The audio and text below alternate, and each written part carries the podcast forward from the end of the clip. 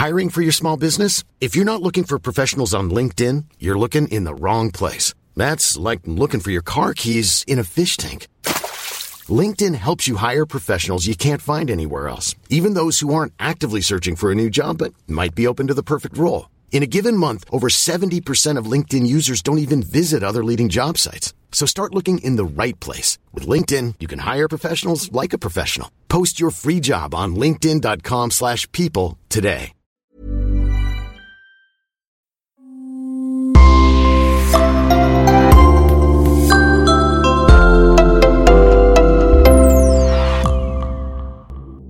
Bonjour et bienvenue à tous dans ce nouveau podcast.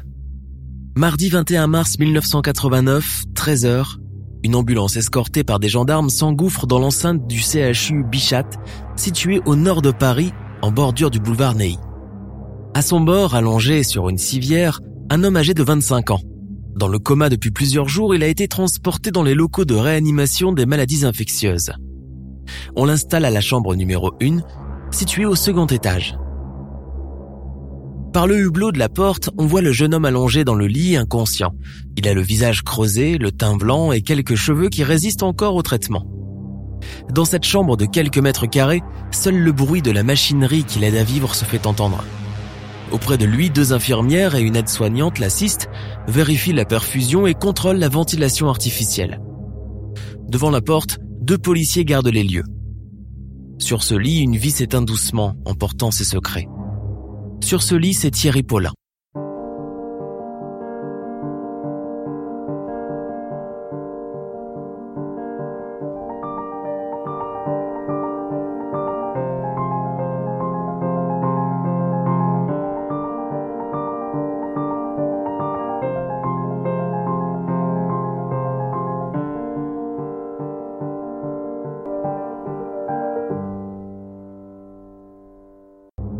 L'histoire de Thierry Paulin commence 25 ans plus tôt en 1963 en Martinique.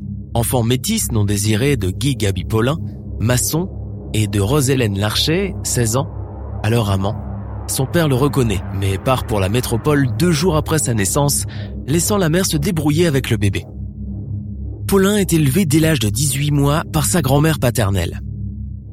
À 10 ans, c'est son père qui l'accueille dans l'Hexagone à Toulouse, il aurait préféré faire coiffeur, mais son père l'inscrit dans un collège technique où il doit apprendre le métier d'électricien. À 20 ans, après ses classes, il fait ses armes et intègre le régiment des parachutistes. Métis et homosexuel, il est tenu à l'écart par ses camarades. Emprisonné pour un vol à l'étalage, il quitte la ville rose pour regagner Paris, où sa mère s'est installée désormais. À 21 ans, il découvre la capitale et ses nuits fauves. Il en est fasciné. Grâce à une connaissance, il est embauché au Paradis Latin comme serveur. C'est là qu'il rencontre Jean Thierry. Ensemble, ils découvrent la nuit, la drogue, le sexe et l'alcool. Quelques semaines plus tard, ils sont renvoyés tous les deux à cause d'une dispute devant les clients. Sans foyer ni argent, la mort devient la campagne de leur aventure. Le 5 octobre 1984, deux femmes âgées sont agressées à Paris. Germaine Petitot, 91 ans, survit. Mais le traumatisme subi l'empêche de se souvenir des détails ou de la description de ses agresseurs. Anna Barbier-Pontus meurt après avoir été battue et asphyxiée par un oreiller. Ses assassins lui dérobent 300 francs, soit environ 45 euros. Quatre jours plus tard, le 9, les pompiers investissent un immeuble pour un incendie et découvrent le corps de Suzanne Foucault, 89 ans, les poings liés, étouffée par un sac en plastique qui lui recouvrait la tête on lui a volé sa montre et 500 francs en liquide. Un mois plus tard, Johanna Seikaresco, 71 ans, morte chez elle, le nez fracturé, la mâchoire et les côtes brisées. Elle a été torturée pour qu'elle dise où elle avait planqué son argent. Et si cette litanie vous semble insupportable, sachez que ce n'est malheureusement pas fini. En effet, quelques semaines plus tard, le 15 novembre, on retrouve deux corps dans la même journée. La mort remonte à plusieurs jours. Janine Laurent, 90 ans, et Paul Victor, 77 ans, la tête dans un sac en plastique. Soit en tout 8 morts en 6 semaines et pas une seule piste. En un mois, c'est la septième vieille dame assassinée de la même façon. Ainsi, quand la presse s'empare de l'affaire au début du mois de novembre 1984, sept femmes âgées entre 70 et 85 ans vivant seules, dans des lieux modestes, ont été sauvagement assassinées. Sept fins de vie volées. Alors, y a-t-il un ou plusieurs tueurs? Personne ne le sait, mais désormais dans les couloirs de la police judiciaire plane l'ombre d'un serial killer. Comme indice, cinq des victimes vivaient dans le même périmètre près de Montmartre. Elles ont été tuées chez elles et avaient toutes les mains liées par un fil électrique ou téléphonique. Mode opératoire, étouffement ou étranglement. On constate également des traces de coups, des côtes brisées ou la plante des pieds brûlés. La mort s'accompagnait sans doute de tortures et de jeux macabres. Pour quelles raisons utiles Pour l'argent et les bijoux, car tous les appartements ont été retournés et vidés de leur valeur. À chaque fois pourtant le butin est faible. Durant ce mois d'octobre, deux femmes ont survécu. À la police, elles racontent leurs agressions en rentrant de leurs courses. C'est en ouvrant leurs portes qu'elles ont été poussées chez elles puis agressées. Dans leur déposition, l'une parle d'un jeune homme brun, l'autre parle de deux hommes noirs. Pas très précis pour les enquêteurs. Très vite, la psychose s'empare de la ville en général et du 18e arrondissement en particulier. Les dames âgées du quartier vivent avec. La peur accompagne leurs pas, mais celles qui sont seules restent prostrées à attendre. Alors que journalistes et policiers repartent sur les pistes des assassins, c'est aussi la solitude de toute une population qu'ils découvrent porte après porte et corps après corps. Face à la multiplication des actes meurtriers envers une population particulièrement vulnérable, des femmes âgées et solitaires, la tension monte et gagne toute la ville. Côté indice matériel, la police a retrouvé deux empreintes similaires dans deux appartements et la procédure de vérification est en cours. Cependant, la vérification risque de prendre plusieurs jours, voire plusieurs semaines. En effet, à l'époque, le registre national des empreintes n'existe pas. C'est donc manuellement qu'il faut confronter ces deux signatures biologiques à l'ensemble du fichier des malfaiteurs arrêtés dans le département et ensuite élargir l'étude région par région.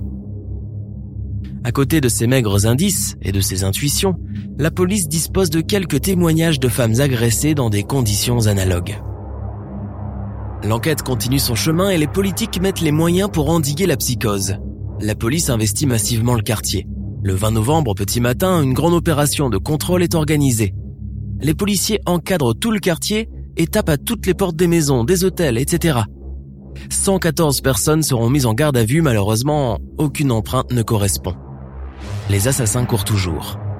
L'intuition était pourtant bonne. Ce 20 novembre, Thierry et Jean Thierry ont sans doute vu les gyrophares et les arrestations policières depuis la fenêtre de leur chambre. En effet, depuis plusieurs mois, les deux tueurs vivent bien dans le quartier, tout près, dans un hôtel rue Massé à deux pas de la station Pigalle. Ils tuent le jour et s'enivrent la nuit. À la fin de l'année, face à cette agitation policière, ils quittent la ville pour un temps. Nous sommes le 16 janvier 1986. Le tueur des vieilles dames est de retour. En moins d'un mois, six corps de femmes âgées sont retrouvés. Estelle, 91 ans, est la première victime de cette seconde virée macabre. Suivent ensuite André Ladan, 77 ans, retrouvé étranglé le 4 janvier 1986, puis le 9, Yvonne Couronne, 83 ans, ligoté avec du cordon à rideau. Le 12, Mariem Yurblum, 81 ans, étouffé sous son matelas. Et le 15, c'est le mari d'Yvonne Scheibley qui retrouve le corps sans vie de son épouse dans l'appartement du couple. Encore une fois, les gendarmes n'ont pu que constater les faits. Toutes ces femmes ont été retrouvées étouffées ou étranglées avec les mains liées et leurs appartements dévastés. Immédiatement, le souvenir du tueur des vieilles dames apparaît.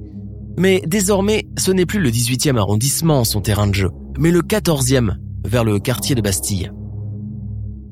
Le même ballet recommence. Police et journalistes filment la descente des corps et la peur s'installe à nouveau. Les enquêteurs savent maintenant qu'il s'agit d'un homme à la peau de couleur basanée.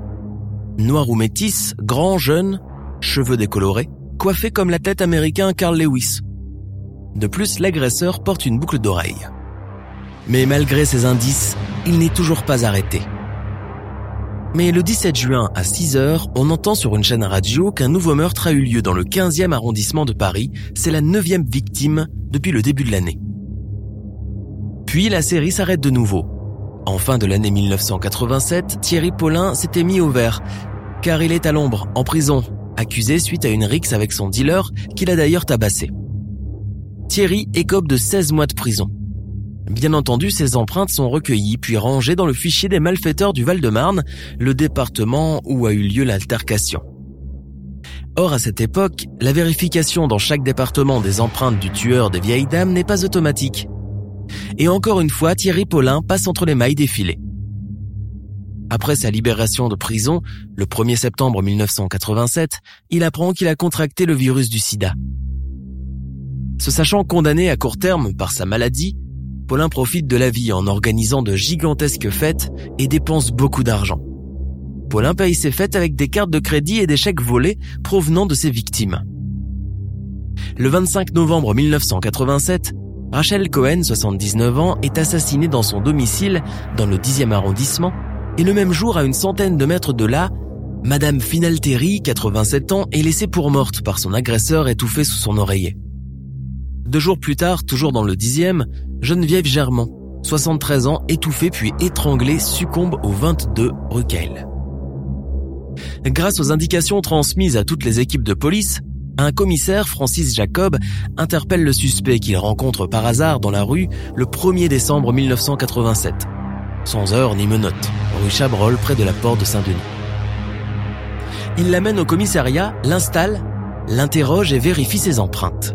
À aucun moment, Paulin, car il s'agit de lui, n'essaye de prendre la fuite. Après quelques minutes, c'est officiel, les empreintes concordent. L'inspecteur Jacob raconte Au moment de l'arrestation, il était bien habillé, les cheveux décolorés, portait un béret. C'est un mulâtre de 1m82, mince, et portant une boucle à l'oreille gauche et n'a montré aucune résistance ni stress.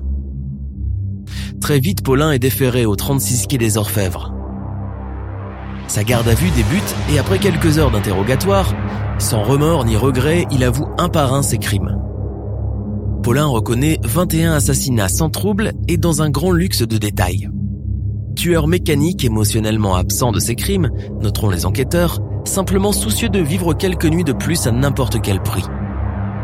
Ses aveux sont précis. Il connaît les noms, les adresses et se souvient de détails dans les appartements, les couleurs des habits et certains produits achetés par ses victimes. Pourtant, il ne connaissait aucune d'entre elles. Les enquêteurs l'interrogent collectivement. Deux questions sont restées en suspens. Paulin agissait-il seul? Qui est la seconde personne dont on a trouvé les empreintes lors de la première vague en 1984 Après quelques heures, il balance le nom de son ancien amant et son complice du 18e arrondissement, Jean-Thierry Mathurin. Le complice a été arrêté le jour même. Il avoue avoir été là, mais sans plus. Les tortures et les meurtres, ce n'est pas lui. L'enquête policière est close et le juge d'instruction prend la suite. Le comble pour les policiers, c'est qu'ils le connaissent de vue. Des jeunes enquêteurs en mission ou même durant leur temps libre ont fréquenté les bars où notre assassin amusait les tablés.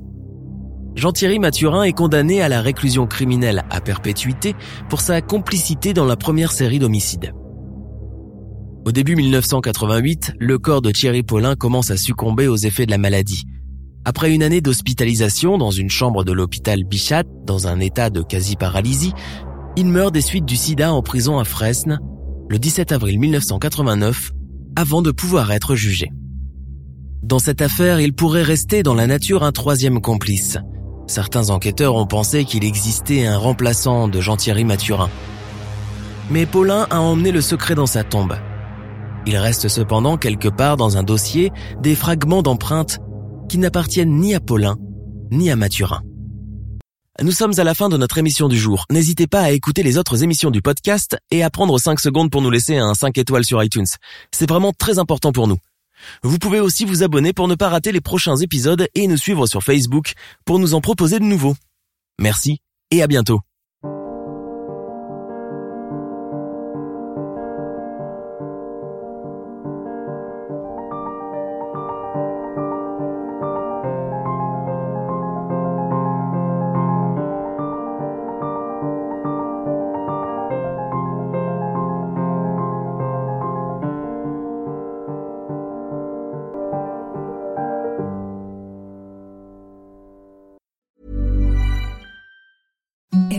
Softest sheets you've ever felt. Now imagine them getting even softer over time. That's what you'll feel with Bowl and Branch's organic cotton sheets. In a recent customer survey, 96% replied that Bowl and Branch sheets get softer with every wash. Start getting your best night's sleep in these sheets that get softer and softer for years to come. Try their sheets with a 30-night guarantee. Plus, get 15% off your first order at bowlandbranch.com. Code BUTTERY. Exclusions apply. See site for details. Hey, it's Paige DeSorbo from Giggly Squad. High quality fashion without the price tag. Say hello to Quince. I'm snagging high-end essentials like cozy cashmere sweaters, sleek leather jackets, fine jewelry, and so much more. With Quince being 50 to 80% less than similar brands.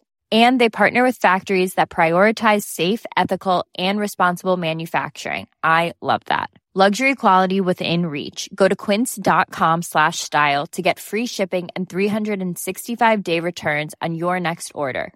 Quince.com slash style.